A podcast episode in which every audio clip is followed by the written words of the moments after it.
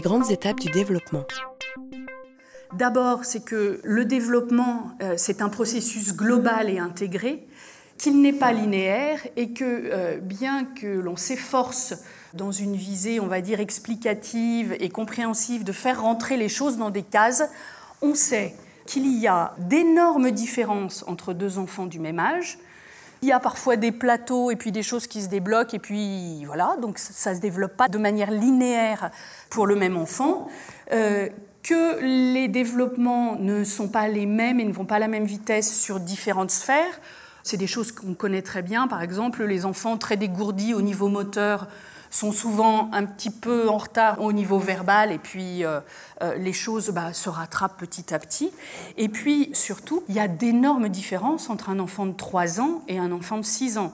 Donc là, je vous apprends rien, mais il y a dans les acquisitions dans le développement, dans les compétences et dans les besoins, des choses qui varient beaucoup selon qu'on a affaire à un enfant de 3 ans, un enfant de 6 ans. Et puis après, il y a toutes les variations, on va dire, humaine d'un jour à l'autre, qu'on connaît très bien.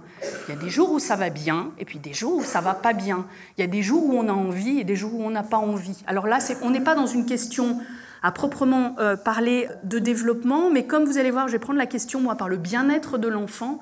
Mine de rien, cette question, elle est importante. Euh, parce qu'on n'est pas euh, d'humeur ou, on ne, sent pas de la même manière, on ne se sent pas de la même manière tous les jours, on le sait bien.